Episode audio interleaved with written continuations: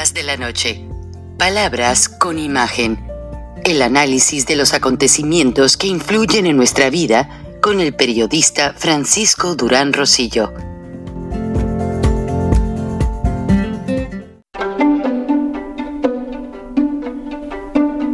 Frank Durán Rosillo eh, te saluda y los saluda a todos ustedes, su amiga María Celeste Raraz, para invitarlos a que se suscriban a mi canal de YouTube María Celeste Raraz, tal como mi nombre, donde les informo todas las semanas eh, sobre entrevistas que tienen un tema que ayuda a mejorarnos como personas y de paso son interesantes.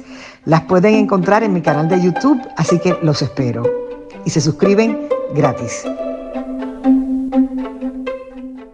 Amigos, hoy es marzo 23 del año 2023.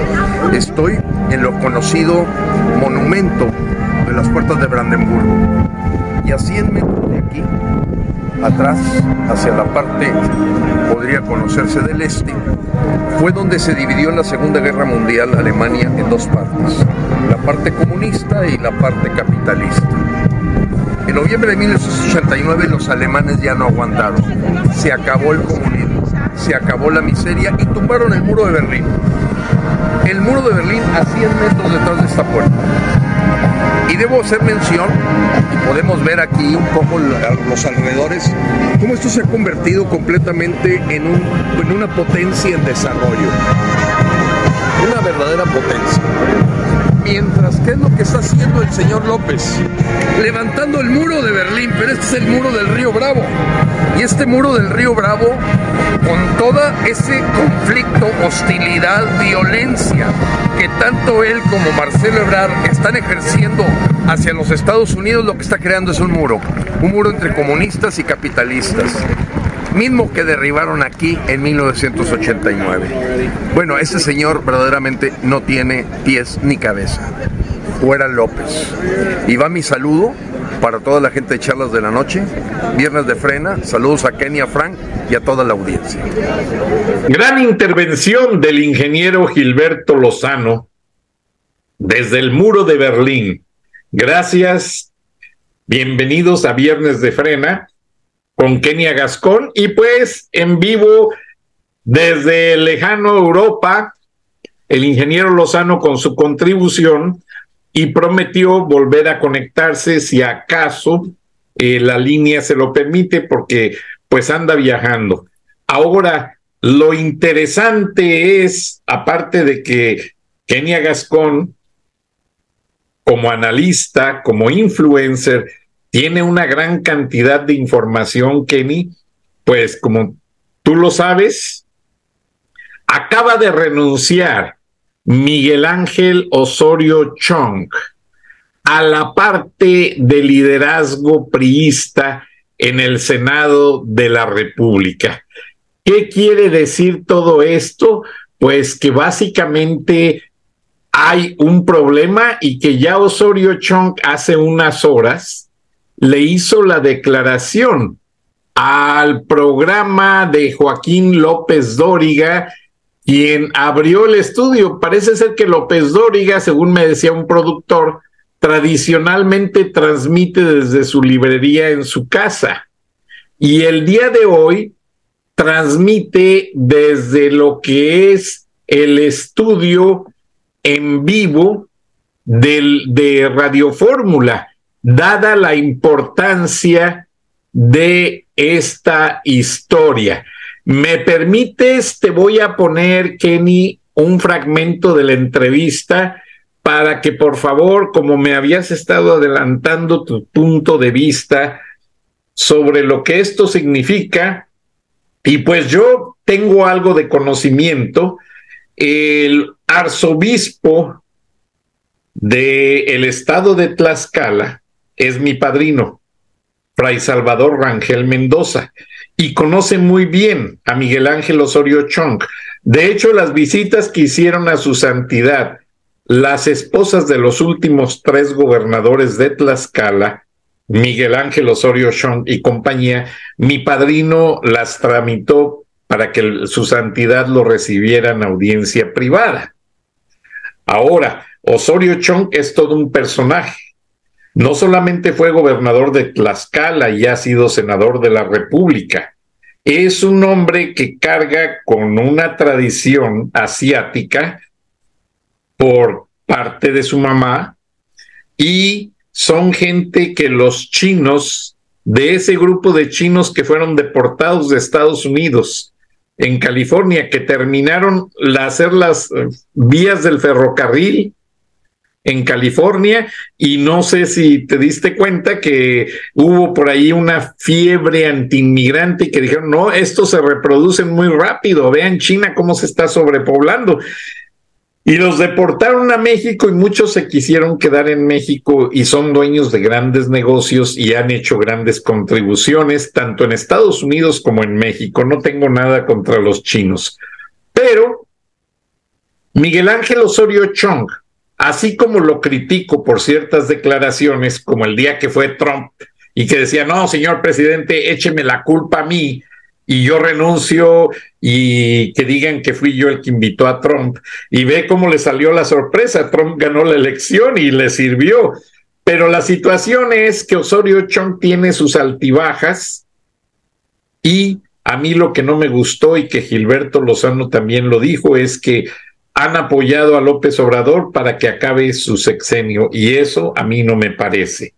Sin embargo, Amlito Morena, como lo van a ver en el reportaje, le ha hecho la vida de cuadritos a Osorio Chong y en lo oscurito hicieron ciertas negociaciones para hacerlo renunciar. Vamos a ver la entrevista que le dio al periodista Joaquín López Dóriga, Kenny, y vamos a poner solamente un fragmento y después de eso nos das tus comentarios y al final del programa dejamos correr ya toda la entrevista con lo que falte. ¿Qué te parece?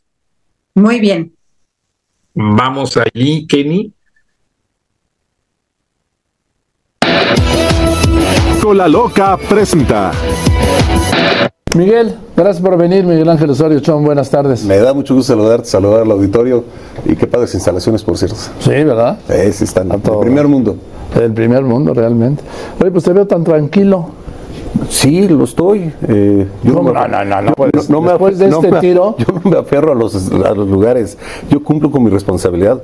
Los que deben estar intranquilos son los que generan división, generan encono, enfrentamientos. Los que no les importa que estamos en un proceso electoral en Coahuila y en el Estado de México y generan este tipo de conversación cuando deberíamos estar en campaña. ¿A quién se está refiriendo? A Alejandro Moreno, el que operador de todo esto por medio de Añorbe y de Mario Zamora. Ellos fueron los que operaron sí, Sí, vienen semanas haciéndolo.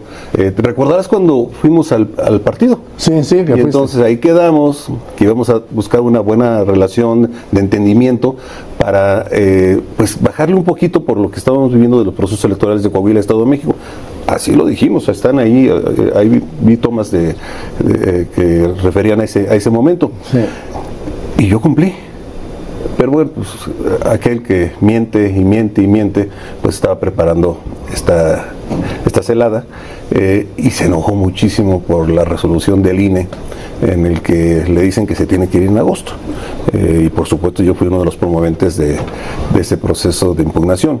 Ahora estamos en el trife, pero pues como no le gusta que le digan las cosas, como le gusta que todo sea vertical a lo que él eh, piensa y considera y a sus acuerdos, incluso ahí en esa reunión, no lo había comentado, me, dijo, este, es que tienen que votar como yo digo, mira, aquí está en los estatutos, le dije, no, son senadoras y senadores libres de emitir el voto de acuerdo a sus consideraciones. Ah, que buscamos la cohesión y ir juntos, sí, pero pues no es necesariamente como tú dices, pero así está, así cree.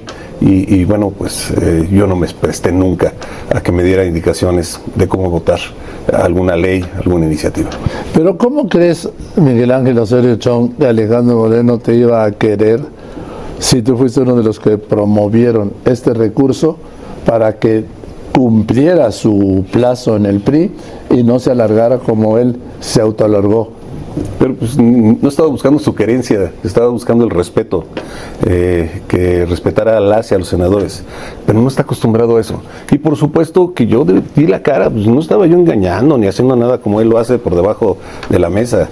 Eh, de frente dije, no estoy de acuerdo en que se quede en el partido después de lo que marcan los estatutos. Si bien ya parece que fue electo para destruir al partido y lleva cuatro años haciendo bien esa tarea. Si fue para eso, lo ha hecho muy bien. No ha ganado elecciones, hemos perdido las gobernaturas que... Todas. Todas. Eh, perdimos espacios, eh, saca sus numeritos y dice que no, que le ha ido bien pero pues la verdad es que la militancia está enojada, está molesta, quitó facultades a los estados, a los municipios, todo se, ve desde acá, y entonces hay una militancia enojada. Ese 16%, el tamaño que la quieras poner al, PRI en las encuestas, son millones, representan millones de militantes. Hay molestia, hay enojo, porque se, se ha querido apoderar, de, ha secuestrado al PRI. A ver, ¿se ha querido o no? Se ha apoderado. Sí, es correcto. Correcto. Eh, con eh, asambleas por Zoom, Imagínate una asamblea deliberativa. Por eso yo les decía ayer a, las senadoras y senadores, si no es necesario hacer una asamblea de 13, me dicen ustedes que eh, quieren hacer cambio, porque además no hubo razones, no hubo ningún señalamiento, te quiero decir, y reconozco y agradezco que así quedó asentado en actas. me dicen que ustedes consideran por instrucciones de alito de cambiar coordinador, aquí está la coordinación y fue lo que hice. Me paré y les dejé la coordinación y ahí eligieron este, en urna secreta al nuevo coordinador. ¿Cómo que en urna secreta? Es una tomadura de pelo, si era Ñorbe desde antes. Bueno, no, no, lo anunciaron desde antes. Este, no había un, un famoso escrito firmado desde antes. Todo, bueno, llevaban un guion el que eh, Añorbe decía una cosa y Mario Zamora decía otra cosa, el escrutador.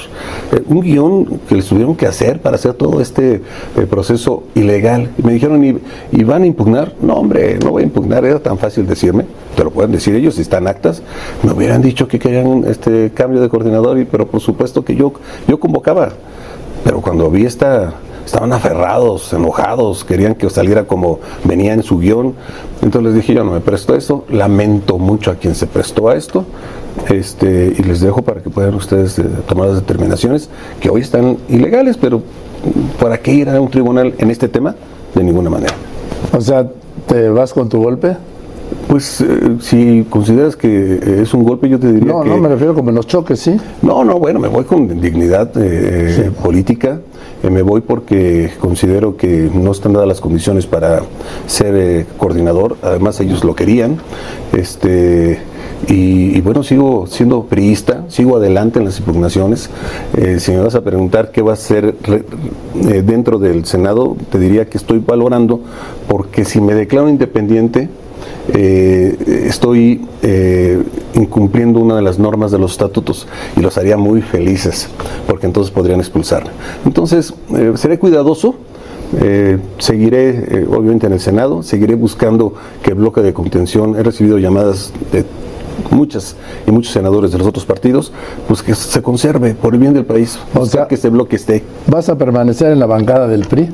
Tengo que permanecer en la, en la bancada. Digamos que estaré, pero no estoy. O sea, ya estás como el Papa, me voy, pero no me voy. Permaneceré eh, eh, formalmente, pero por supuesto que yo no entraré a esa coordinación que se ha establecido. ¿Y no te pones expulsar de la bancada? No, no, no, no, ahí sí pues nos vamos a tribunales. Me tienen en tribunales y por supuesto tribunales en cuestión eh, de una expulsión que mágicamente salió un sector a decir, este, que y promovieron en los estados para que firmaran. Esto te hablo de un par de semanas. Eh,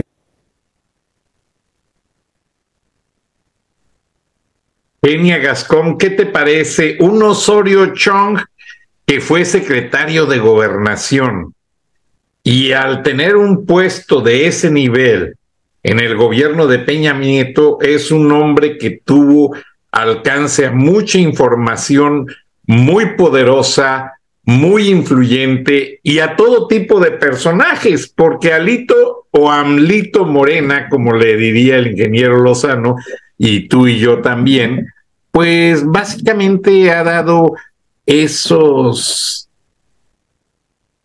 flashazos, por así decirlo, de cambios, pues que realmente son irreversibles porque lo hizo ya con varias iniciativas, se vendió, ha ido al Senado, siendo diputado ha ido al Senado a dar órdenes. Entonces la gente en el PRI, los pocos que quedan con dignidad, como Osorio Chong, están pues ahora sí fuera de base. ¿Qué te parece tu opinión como conocedora de lo que significa este grupo de oposición al que pertenece el PRI y que obviamente trae toda una serie de consecuencias? ¿Qué ves a futuro, mediano y largo plazo? Gracias, Kenia Gascón. Definitivamente en estos momentos estamos ante el peor escenario en la historia del PRI Efectivamente, y, fíjate que no solo es Alito, también, perdón que lo haga como comercial, también este Marco Cortés en el PAN entró a destruir el PAN. Hasta se ha sospechado que si no los metió el mismo López, porque de manera muy extraña ellos entraron a sus respectivos partidos a destruirlos. Es muy extraña la actitud que ha tenido Alito y bueno, Tú ya lo sabes, no te lo necesito decir, que al final ha, salido a relucir que gran amigo por detrás de bambalinas del mismo López, que, que su hijo es ahijado, que, que es el compadre. O sea, en realidad hay una relación ahí muy cercana con López. Y sí ha sido un desastre. Una de las peores cosas que está sucediendo en este momento es esto de que la oposición no ha podido ser oposición y mucho gracias a la culpa de Marquito Cortés y, de Alito Morena. Realmente que, que son dos seres que han llegado a dañar a sus partidos. Y mira, yo te voy a decir una cosa antes de continuar.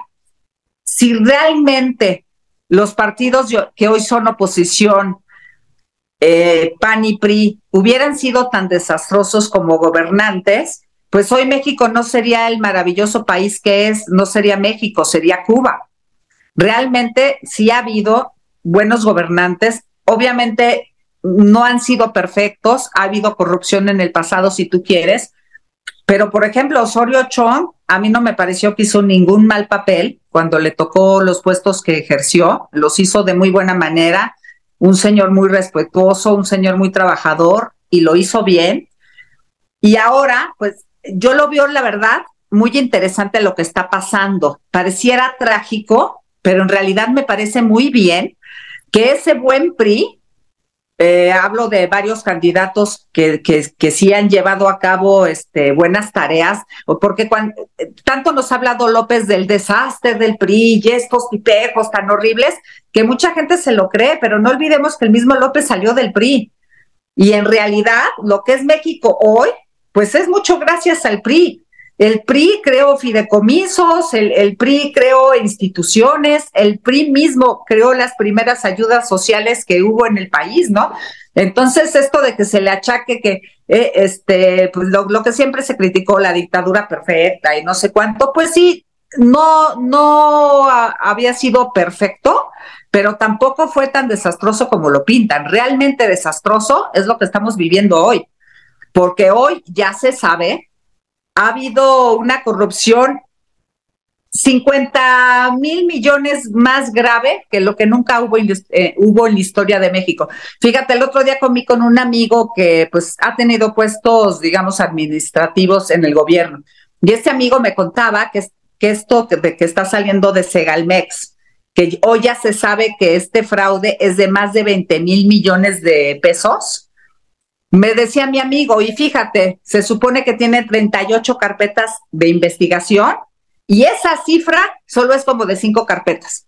O sea, solo todavía les falta analizar 33 carpetas más y ya van en 20 mil millones de pesos. Y, y no queda ahí, sino ya se descubrió que todo este dinero tiene enlaces de dinero que ha salido a Cuba y Venezuela y hasta Nicaragua y Bolivia. Es decir, todo está relacionado con el comunismo. Todo es para apoyar y que sobreviva estos gobiernos nefastos que lo único que hacen es empobrecer a su gente, que es el castrochavismo.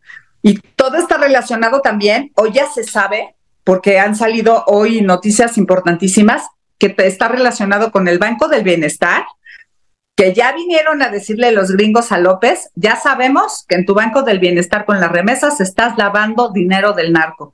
Por eso es que está viendo remesas nunca antes vistas históricamente. Y hoy sale en el periódico un dato importantísimo. ¿Cómo lo descubrieron? Porque están llegando remesas de ciudades donde nunca ha habido migrantes gente que no se va de esas ciudades porque son, son ciudades donde sí hay empleo y no suelen salir para ser migrante, y justo en esas ciudades están llegando millones de dólares de remesas. Entonces es muy sospechoso, porque esas ciudades sí, sí tienen como pues tradición de, narcotráfico y no tienen tradición de ser migrantes. Entonces todo esto está pasando junto al mismo tiempo y al mismo tiempo, pues, es esta cosa de que entre que Biden, eh, entre que sí lo quiere hacer y entre que está en campaña, y que le conviene, porque le conviene mucho para que lo elijan, hacer esta campaña tan fuerte contra México, pero ya tienen todo, ¿eh? Y ya tienen, este, pues, están como decididos a que no lo van a dejar pasar esta vez este rollo del fentanilo. ¿Tú cómo lo ves, Frank? Mira, yo realmente el hecho, no me gusta caer en el juego de dimes y diretes que se traen López, porque Blinken ha contestado de manera fehaciente que Estados Unidos no está jugando con la relación del socio comercial más importante que tiene en el mundo, la cual López no sabe reconocer, número uno. Número dos, comí con un banquero que ha estudiado mucho el fenómeno de las remesas y él me dijo algo bien lógico. Imagínate las remesas como un círculo de fichas de dominó.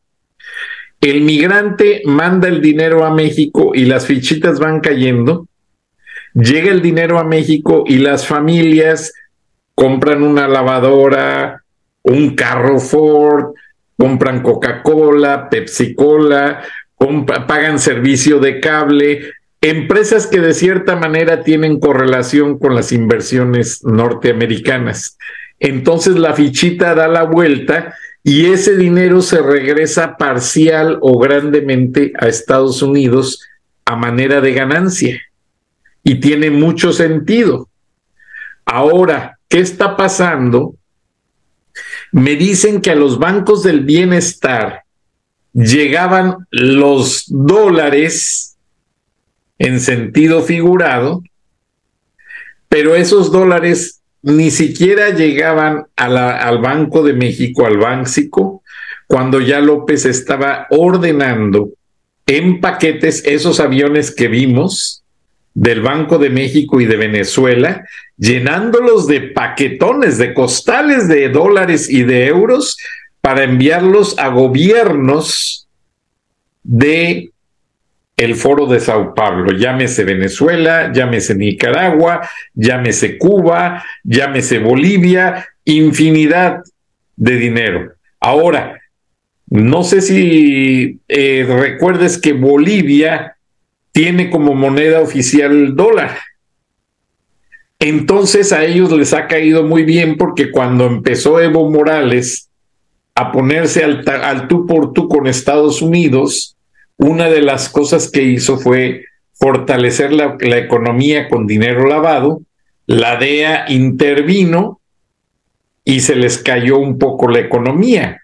Y ahora, básicamente en estos últimos tres días, la DEA ha detenido más fentanilo que nunca antes en la historia de Estados Unidos y yo siento una política Biden determinada y lista, porque pues yo la verdad siento muy raro que ya empezaron entrenamientos del ejército norteamericano para movilizar artillería pesada en cuestión de dos horas y lo están haciendo en Arizona, en Texas, en California, en Fort Pendleton, según me dijo la inteligencia, incluso lanchas rápidas para llegar a varios estados. Yo siento la cosa muy rara y yo siento que Estados Unidos no se queda de brazos cruzados, mucho menos que el 24 está a la vuelta de la esquina. Y tanto López como Biden tienen la moneda en el aire con un furioso Donald Trump que están tratando de encarcelar a toda costa y que no se deja.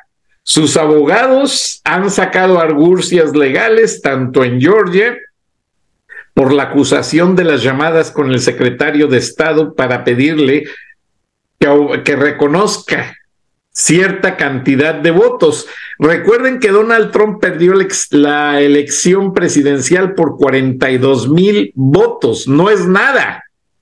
Y que sus 75 millones de seguidores están ahí entonces, Biden no haya cómo hacerle. Supuestamente el juez en Nueva York dijo que el jurado todavía no estaba listo, pero han amurallado las calles alrededor de la corte para dar el veredicto. Ahora, si Trump va a la cárcel, recuerden que los seguidores de Trump son ex policías, ex militares. Ustedes ya lo vieron, cómo treparon el Capitolio aquel 6 de enero con frío y con todo, entraron y rompieron ventanas a prueba de balas, no les importó y se metieron hasta la oficina de Nancy Pelosi.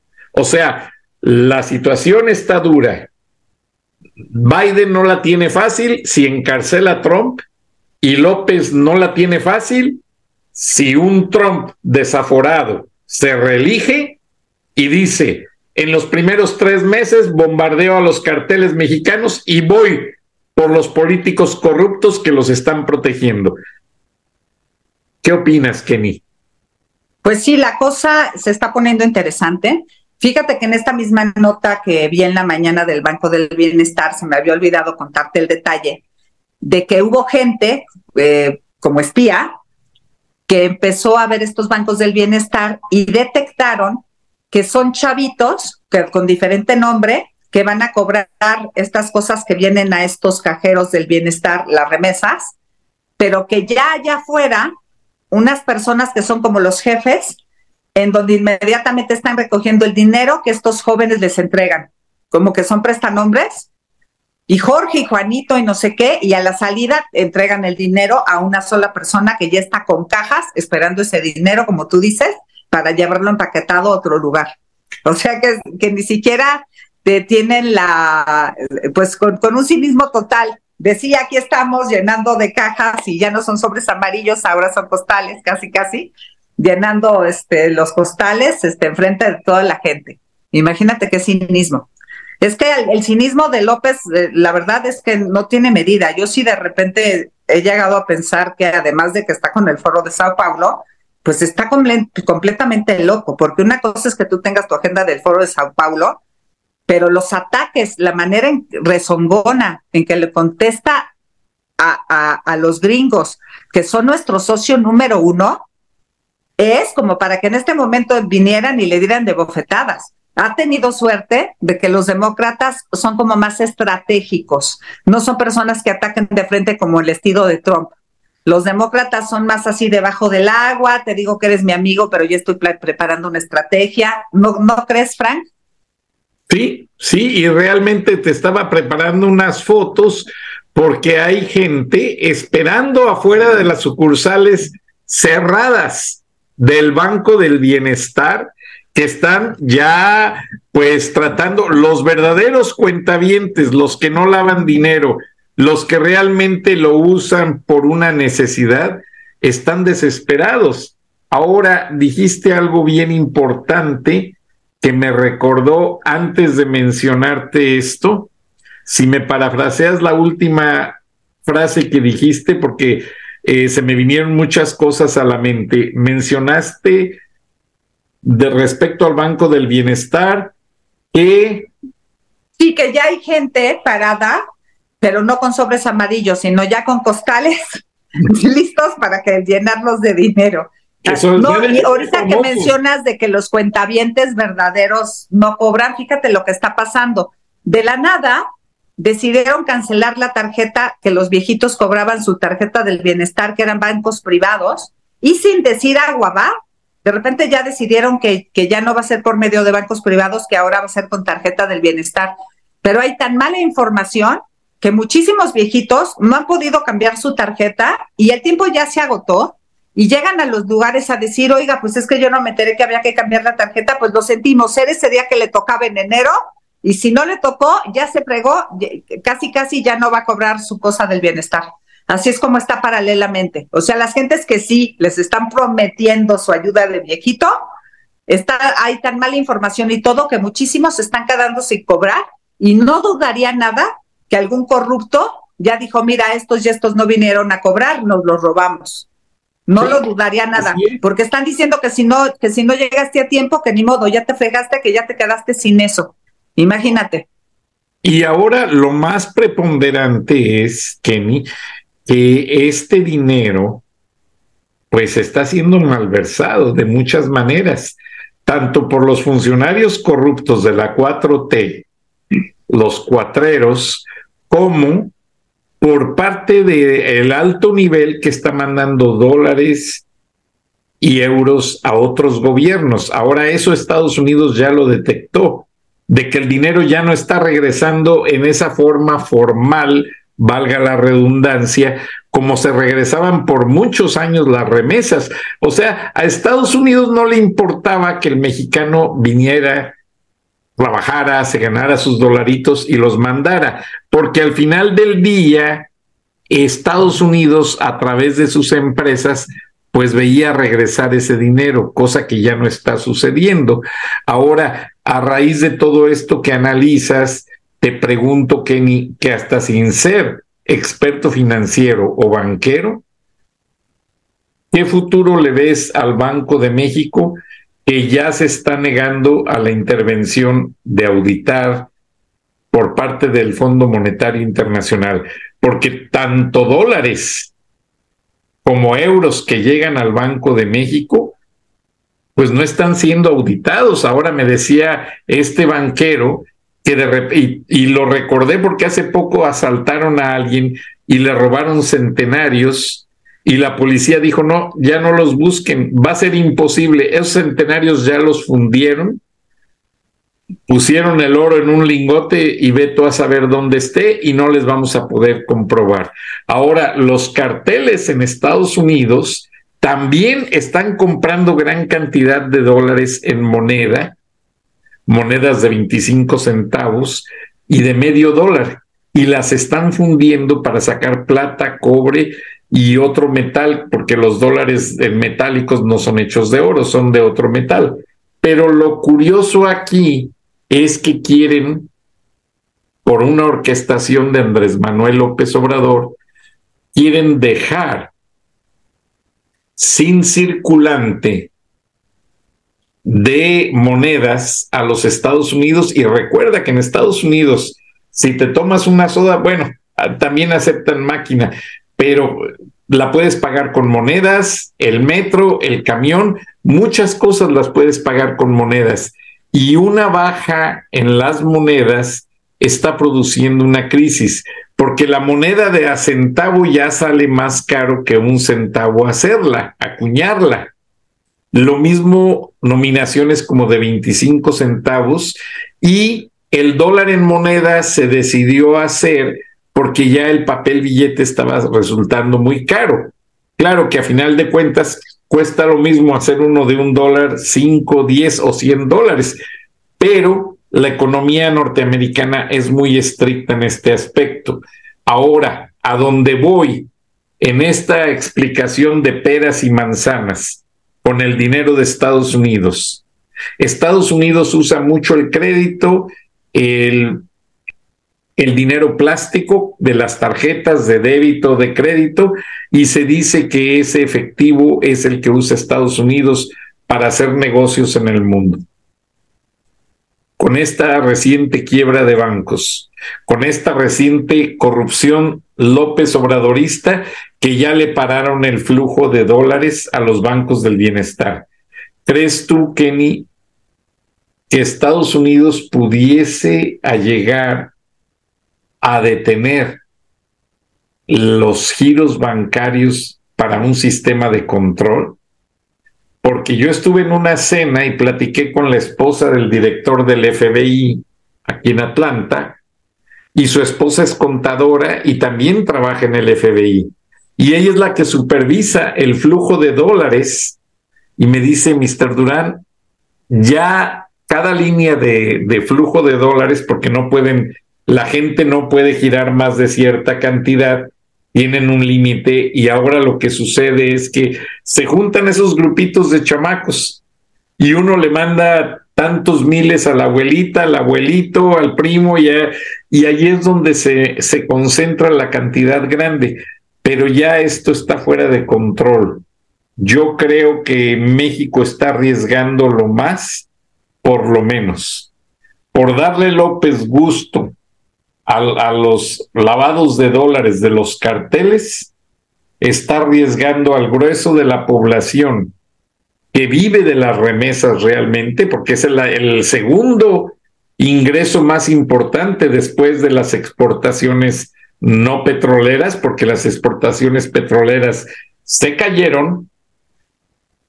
¿Crees tú que Estados Unidos, antes de que llegue a la fuerza militar pare el flujo de dólares, porque ya esta mañana se vio algo muy difícil en Guanajuato. Y no hay duda de que lo mandó a hacer Andrés Manuel López Obrador.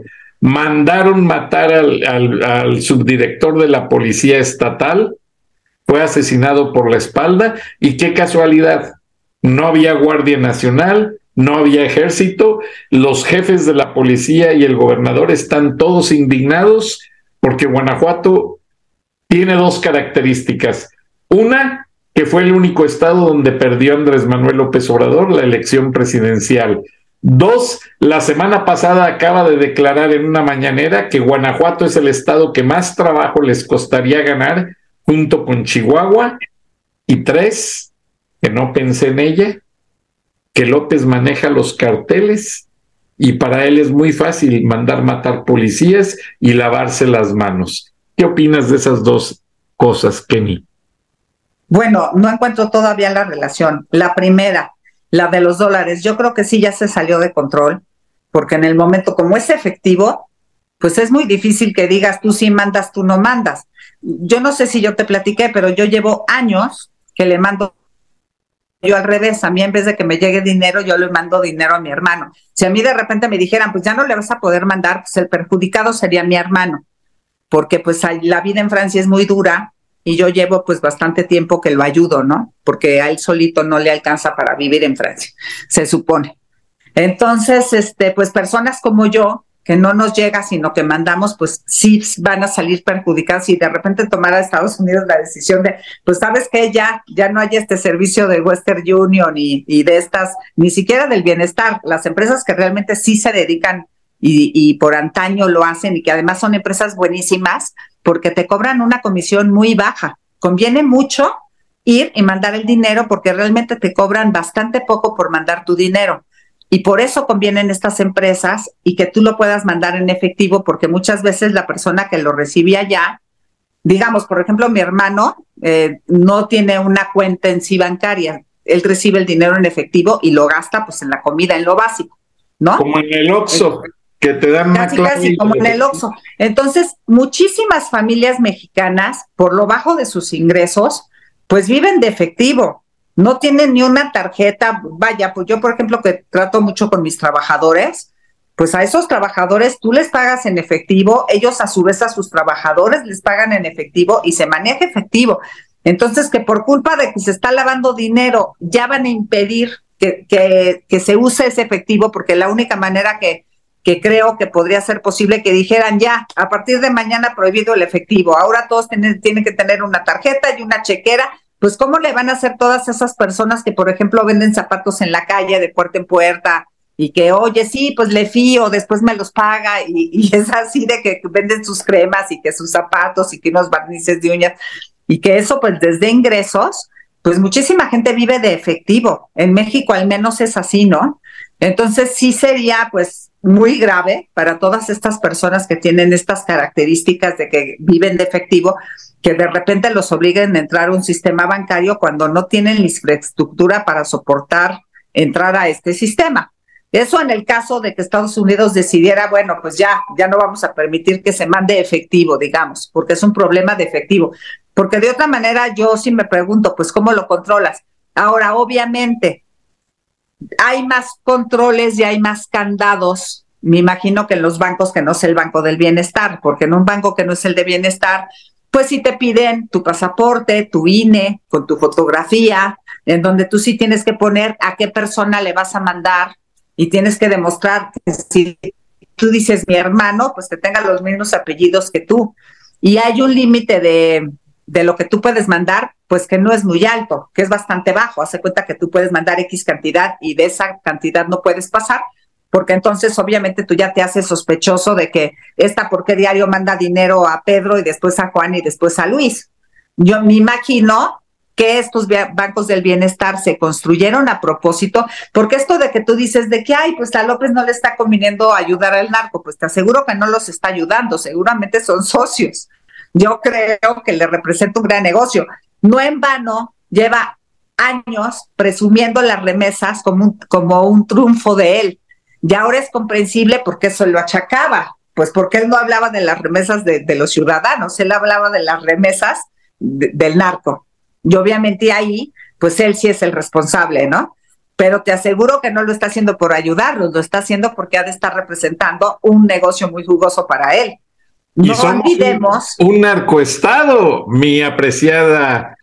No olvidemos que el comunismo, el neocomunismo actual, está aliado de los narcos, porque no nada más es López, empezando por los rusos, los rumanos, lo que es los bolivianos, los venezolanos, los cubanos, todos están con el narco, no nada más es López, es toda una red y que de hecho se pusieron de acuerdo en qué padre vamos a invadir toda Latinoamérica, la vamos a hacer comunista para fraguar todo este rollo de la red. Dicen mucho por ahí, eso no me consta, pero ya ves que el Chaifa pues no tiene vuelos, pero dicen que en realidad ese, aeropuerto, que en realidad es un aeródromo, se construyó para otro tipo de mercancías, no para mercancía ciudadana, digamos, sino para transporte de otras cosas, entre otras cosas, pues dinero, ¿no? Que sea y otras cosas que quieren encubrir con una carga honesta. Y después se dice por ahí que hasta el tren Maya puede ser para eso también, porque ese es el plan que atraviesa y pues que va a ser muy fácil llevar cosas, productos, mercancías sospechosas en ese tren porque en realidad ese tren se sabe que tampoco es negocio, ni está haciendo negocio construirlo, porque ya salió muchísimo más caro de lo que es, se está destruyendo toda la selva y lo único que sí ha sido negocio es lo que seguramente ganaron por venderle las maderas preciosas de esos árboles talados a los chinos. Eso sí ha de haber sido un, un negocio muy jugoso, que se corre el rumor que es un negocio de los hijos de López. Me imagino, porque ellos cada vez están más ricos y bueno, yo realmente eh, lo que veo es que, como tú lo has dicho, Kenia, no hay ningún progreso, no hay ninguna iniciativa de gobierno que defienda al pueblo en materia de proveer medicinas, o sea, medicamentos, niños, mujeres. Bueno, es que lo que te tiene que quedar claro, y lo repito por enésima vez, es que el comunismo no es para, no es para progresar el comunismo es un grupo de delincuentes que llegan con mentiras al poder de manera democrática y su objetivo es destruir la economía de ese país. Y entonces, ¿cómo le hacen? Se acaban los ahorros del país, dejan de invertir en el país y endeudan al país. Exactamente lo que vino a hacer López. El, metro se está cayendo a pedazos. ¿Por qué? Porque no hay inversión. Las carreteras se están cayendo a pedazos porque no hay inversión. O sea, todo México. Ah, en este momento, por ejemplo, hay invasión de cucarachas en el subsuelo, en todas las, en todas las coladeras de la ciudad, cosa que nunca había pasado en México, no era un problema que tuviéramos en México, porque ya no dan mantenimiento a las coladeras en México. Entonces se te meten así a borbotones las cucarachas a tu casa cuando nunca había habido ese problema en las casas. Es primera vez que está pasando esta situación, porque este gobierno no da mantenimiento. ¿Por qué? Porque todos se lo roban para comprar votos y para robárselo. Los comunistas vienen a saquear un país y porque además su negocio es que toda la gente se vuelva miserable para poderla esclavizar y entonces manipularla a decirle, pues sí, ya llegamos y somos dictadores y nos vamos a quedar para siempre.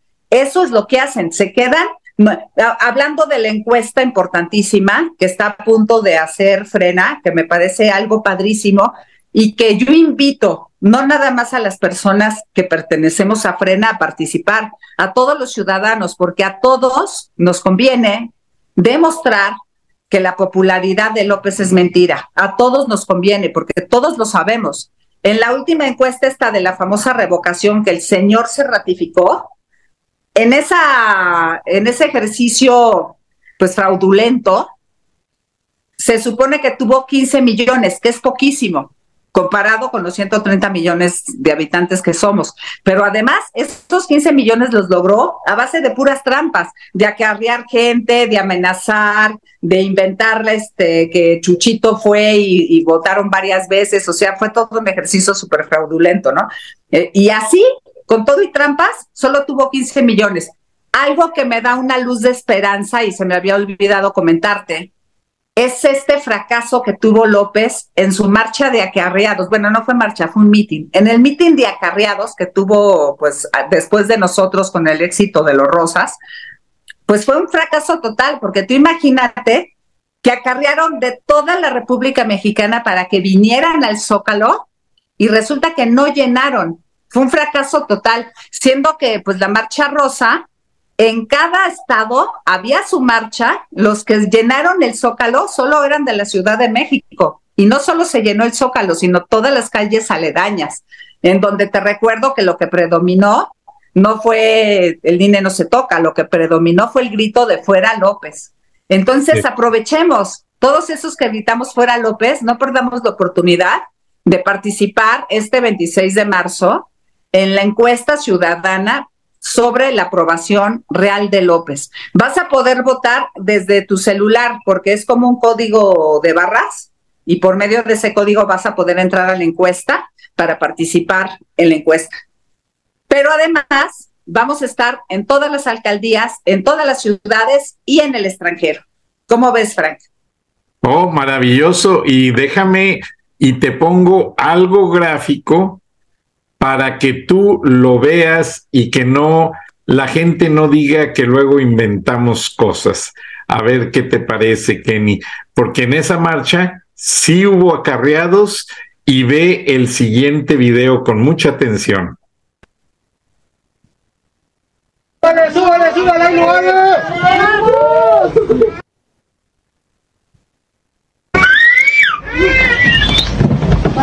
¡Vámonos!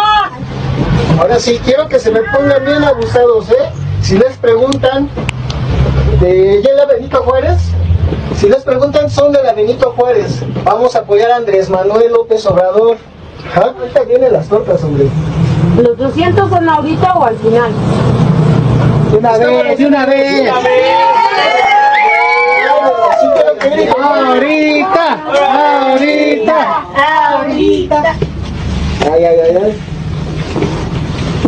¡Vámonos! ¡Vámonos! Déjame, te lo pongo otra vez porque se nos atravesó aquí una gráfica. Ahí te...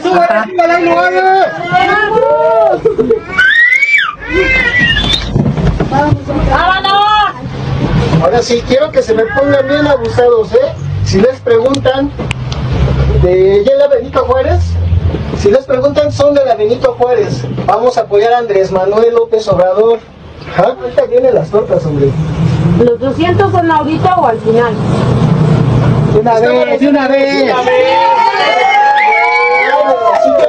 Ahorita, ahorita, ahorita.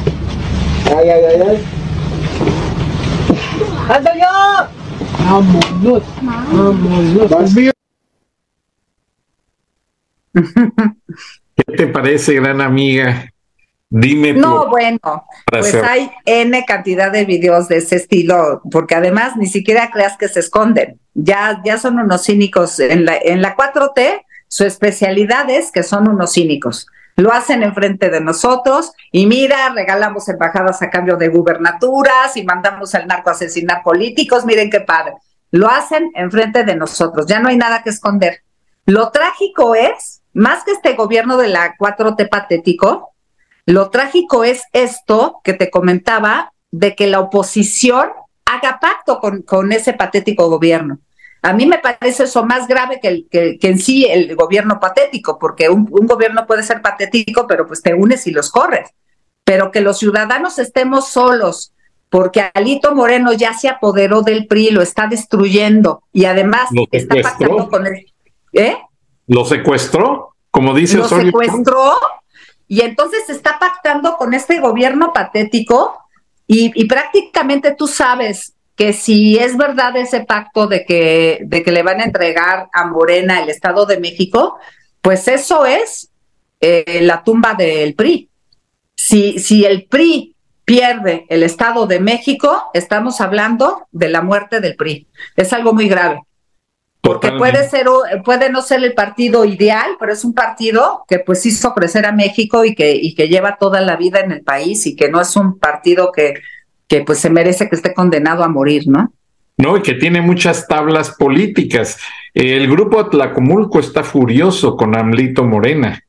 De hecho, Muchos grupos del PRI, porque fíjate que en, en tantos años de PRI, pues hay muchos PRIs, no hay uno solo. Y obviamente sí, los cardenistas, los obregonistas, los maderistas. Sí, los de Atlacomulco, ¿no? La- el, el ala de los de Salinas de Gortari. Y yo siento que hay muchos PRIs buenos y salvables.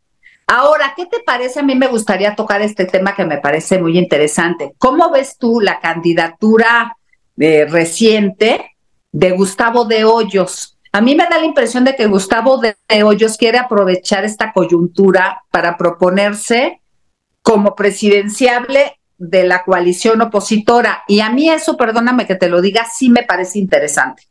Porque Bastante. actualmente con, con lo destruido que está la coalición y los partidos y el alito vendido, eh, pensar en que sea presidenciable un Santiago Krill, pensar que sea pre- presidenciable cualquiera de estos políticos, pues de una ronda anterior, pues no se nos antoja ninguno de los mexicanos. Y de hecho, no han ganado nada. Aparte de que, bueno, Morena ha hecho fraude todo el tiempo. No, No, Porque y esto de- Am- de las- Amlito Moreno, ¿qué reputación puede tener como líder político o como candidato? Ya él es el fracaso andante del PRI o el presagio del PRI. Ahora, yo pues realmente respeto a la periodista Beatriz Pajés, porque tú sabes, colaboré con la revista y yo siento que ella calibró la situación. Ella tiene muchos amigos en el grupo Atlacomulco y a ella se le acercó mucho Amlito Moreno. Y yo, con la confianza que le tengo de su teléfono directo, le dije, maestra Pajés, no deje que Amlito Morena destruya su buen nombre, porque honestamente como periodista tiene un prestigio desde el papá. ¿Qué te dijo?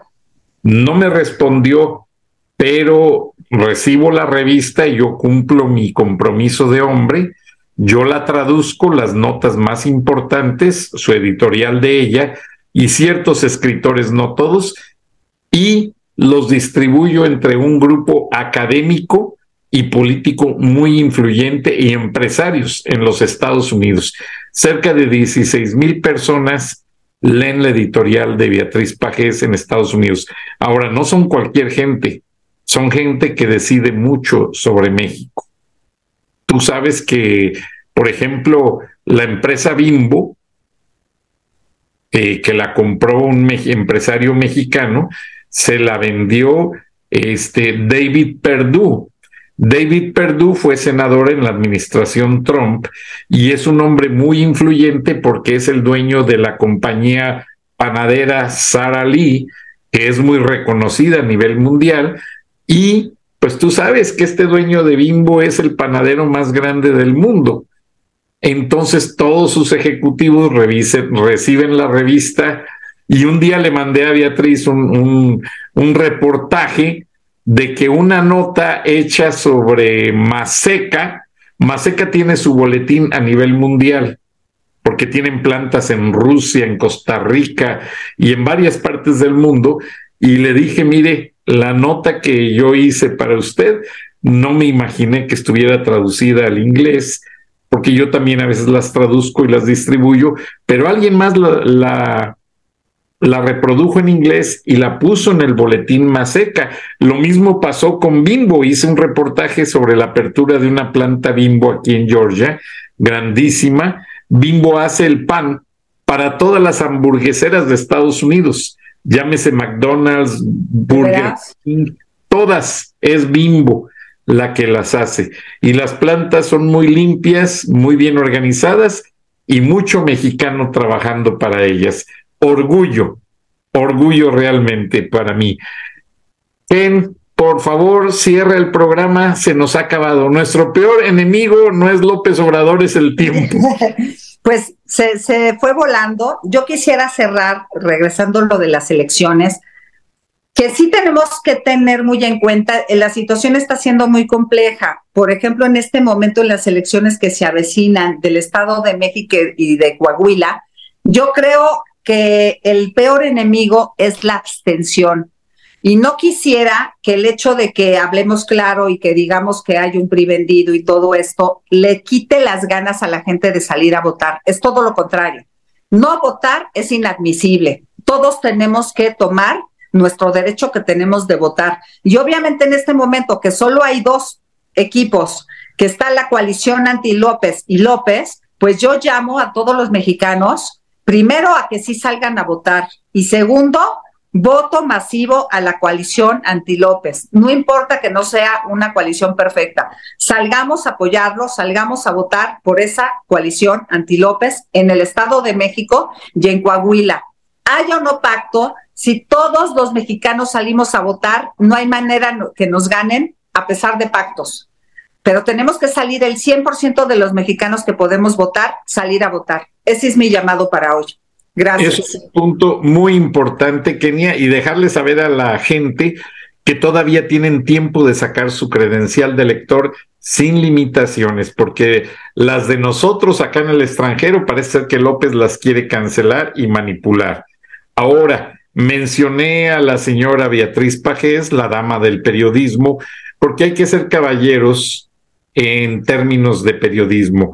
Alguien me llamó de la audiencia y ella, mis respetos, después de que escuché todo lo que le hicieron, sus hermanos le cerraron la imprenta, por eso ya no sale impresa, vendieron el equipo y le hicieron una serie de jugarretas.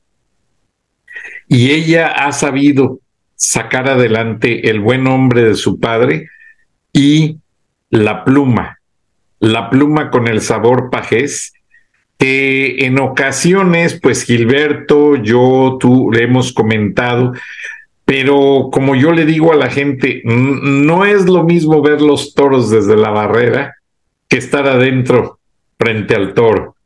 Y yo siento, si aquí yo te decía que en este programa, que solo nos escuchan en radio, de dos a seis millones de gentes diariamente y en plataformas, pues si ya llega a los 20 millones, estamos en 49 plataformas traducidos a otros idiomas, recibo presiones de cierto tipo que te comenté, se las dije al ingeniero Lozano. Ahora imagínate la señora Pajes qué presiones no ha de recibir. En una ocasión me avisó Plácido Garza, un ex socio editorial de este programa, y me dice, Frank, denúncialo. Siguieron a la señora Pajés hasta su casa. Y sí, aunque tengamos eh, algunas desavenencias, algunas vicisitudes, eso sí, tenemos que apoyarnos como periodistas y decirle a la señora Pajés y su equipo que estamos con ellos, como sé que ellos en algún momento estarán contigo, como tú lo dices. Hay que votar por la coalición porque no hay más. Mm, son los menos malos y, y son los únicos que están enfrentando. Aquí me llegan muchos mensajes de que Gilberto Lozano sería el candidato ideal a la presidencia de México. Pero él siempre ha dicho que su organización frena es sin afán de lucro y que él no persigue ninguna posición política. Yo se lo comenté en una larga conversación, vamos a ver qué piensa. Kenia Gascón, analista, influencer y muy conocida en México. Te mando un abrazo y el beso espero podértelo dar personalmente, que eres una gran chica, con el mayor de mis respetos. Gracias, buenas noches, buenos días, nos vemos y nos escuchamos mañana. Hasta entonces, vean el resto de la entrevista con Osorio Chong, porque denuncia muchas cosas más. Hasta luego. Yo he cumplido con todos O sea, hay un procedimiento en tu contra para expulsarte. En- dentro del partido por el, por el momento. Sí. Y bueno, a lo mejor ya caminó hacia los tribunales. Me defenderé. No pueden. No pueden porque he cumplido con mi militancia. He sido eh, leal al partido y he trabajado siempre por, por el partido. Eh, los que han traicionado el partido, los que han hecho acuerdos con el gobierno y con Morena, son ellos. Están muy bien señalados. A, a ver, la bancada de 13, 7 votaron en tu contra. Siete pidieron el cambio de, de- de co- de coordinador y este y yo les respeto. Cada Oye, pues no que Manuel Añorbe era tan cercano a ti. No, bueno, lo hice vicecoordinador. Bueno, pues por eso era tu segundo. Bueno, pues yo he reconocido del grupo que, que hay experiencia, hay carrera política y que- tenemos que distribuir espacios. Y pues algunos fueron presidentes de comisión, eh, ahí no se trataba de amigos o no amigos. Este, tengo más cercanos ahí y, y, por supuesto no fueron vicecoordinadores. O sea, lo que buscaba es un equilibrio dentro del grupo parlamentario. Te, pues te tocaron los idus de marzo, ¿no? Bueno, eh, Como Brutus. Tú Mira. también, Brutus, le dijiste, tú también, Añorbe. este, de él se veía y lo esperaba. Eh, su actuar era evidente. De Mario Zamora igualito. Este, pues los otros compañeros eh, habrán tomado una decisión que ellos mismos, pues en su momento. Eso de, lo- de Ramírez, el senador yucateco, no me lo imaginé nunca de él. Este, pues yo platicaba con él. Él fue de los que dijo que no había ningún tema hacia mi persona, que había reconocimiento. Este, ayer en la reunión. Sí. Este, pero pues que pensaba que había que tener cambio de coordinador. Ah, está bien. Este, eh, la verdad no quiero hablar al respecto de ellos. Eh, señalo a quien operó esto, que fueron estos dos senadores, y por supuesto eh, orientados, ordenados, eh, con órdenes de, de Alejandro Moreno. A ver, eh, el tema de que se vaya en agosto está en el Tribunal Electoral del Poder Judicial de la Federación. Sí, está eh, esta asamblea irregular que hizo en diciembre, en el que dijo, este, bueno, ya no son tres meses, como hubo cambio, y todavía no había cambio, por el plan B, eh, ahora que sean 90 días hábiles. Y entonces yo impugné, impugnamos varios, pero hablo de mi persona, lo hicimos Claudia y yo juntos, y el INE nos da la razón, se ganó en el INE. Ahora va al TRIFE para que en agosto se vaya. Y esto quiere decir que si ganamos en el TRIFE, tiene ya que llamar a elecciones. Que puede llamarlas para un consejo político y puede poner un incondicional. Eso va a ser. Pero, a ver, pero, eh, y no lo dudes, porque no va a llamar a elecciones democráticas abiertas como las exigió y se subió a una mesa para que fueran así hace cuatro años. Elecciones democráticas, que, sea la militancia la que determine quién es su eh, nuevo dirigente. Por supuesto que no lo va a hacer, pero y por eso debemos de permitir que se siga quedando ahí. Este, la pura imagen de él lastima al partido. Entonces yo voy a seguir adelante. Bien, porque lo que él quiere quedándose es hacer las listas de el, bueno, participar, bueno, decidir quién va a ser el candidato presidencial del PRI, quiénes van a ser dicho, los sea, no- di- dicho sea de paso, dice que, que él, que él, sí. sí, eso, a ver, repítemelo. Dicho sea de paso, dice que él quiere ser candidato. Sí, claro, para Lo decía antes y ahora. Es la escuelita, el caminito de Roberto Madrazo. Pues, hacerse del PRI y luego de la candidatura presidencial del PRI. Sí, pero déjame, déjame decirte, porque me tocó eh, aquel tiempo, pues había conversación con los gobernadores, había acuerdos con los gobernadores y, y el PRI caminó en la pluralidad. No, hoy es Alejandro Moreno. Y mira, se van gentes como Zamora, tú lo conoces, Arturo Zamora se fue de- en Jalisco y dijo, me voy porque, porque Se no estoy de acuerdo con la dirigencia nacional.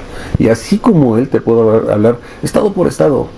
Y, y- y por eso digo, le encanta la división, pero ¿para qué se quiere quedar? Se quiere quedar para hacer las listas, eh, poner, eh, ponerse como candidato del PRI a la presidencia, hacer las listas, eh, señalar a los nuevos candidatos del PRI para las elecciones que va a haber en el 24, nueve Sí. estados, para hacer la lista de los 128 senadores, para hacer la lista de los 500 diputados federales, para hacer la lista de los casi 970 presidentes municipales, para hacer la lista de los 28 congresos locales que se van a renovar también el 24 y por supuesto para la jefatura de gobierno y para las 16 delegaciones, además del congreso local. Te faltó lo más importante. Para tener de escudo al partido ante los señalamientos que tiene. Para seguir ocupándolo. Y no viste el discurso, yo sé que no, no te has dado, no te, te hubieras aburrido mucho, pero su discurso agresivo de hace un par de semanas en el Consejo, y ya basta de que se ocupen las pluris para los mismos personajes. Ha sido cuatro veces y creo que tres veces estas, pluri. Lo vas a ver como pluri. Claro. ¿no? Este, eh, voy, a, voy, a, voy a recoger ese tramo de su eh, discurso para podértelo eh, hacer llegar para cuando salgan las listas en las que él será el primero en la lista. Sí, porque. Bueno, pues se le da, por ejemplo, eh, para empezar el fuero. Bueno, por eso digo para su protección, para tener el escudo ante todos los señalamientos que se le han hecho. Que, dicho sea de paso, pues no ha salido a explicar nada. Bien. Eh, entonces, ¿te quedas en el PRI? Sí. ¿No te vas del PRI ni te sales de la bancada del PRI? Eso es algo que estoy analizando jurídicamente, pero del PRI no, por supuesto. Bien. No del PRI y está pendiente tu decisión sobre si sigues o no en la bancada del PRI. ¿Es correcto? Es correcto. Es correcto. Gracias, Miguel. Todo lo contrario, es un gusto Te aprecio mucho que hayas Un venido. saludar a todo el auditorio.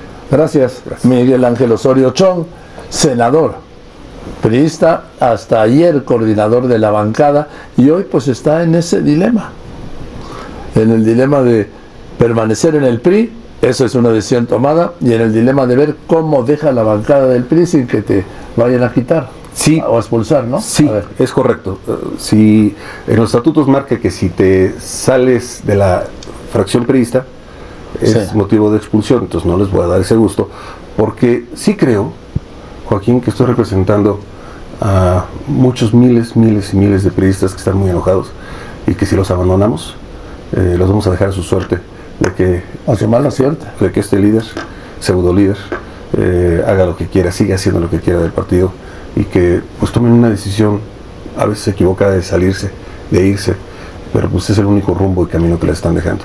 Deberías de ver las, cómo han determinado las dirigencias locales, eh, partido cerrado a nivel municipal, cómo se hacen los acuerdos.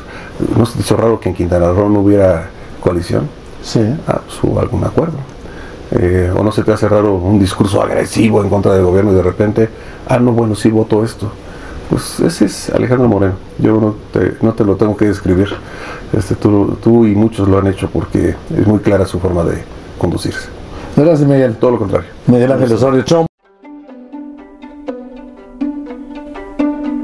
Frank Durán Rosillo eh, te saluda y los saluda a todos ustedes, su amiga María Celeste Raraz, para invitarlos a que se suscriban a mi canal de YouTube María Celeste Raraz, tal como mi nombre, donde les informo todas las semanas eh, sobre entrevistas que tienen un tema que ayuda a mejorarnos como personas y de paso son interesantes. Las pueden encontrar en mi canal de YouTube, así que los espero. Y se suscriben gratis.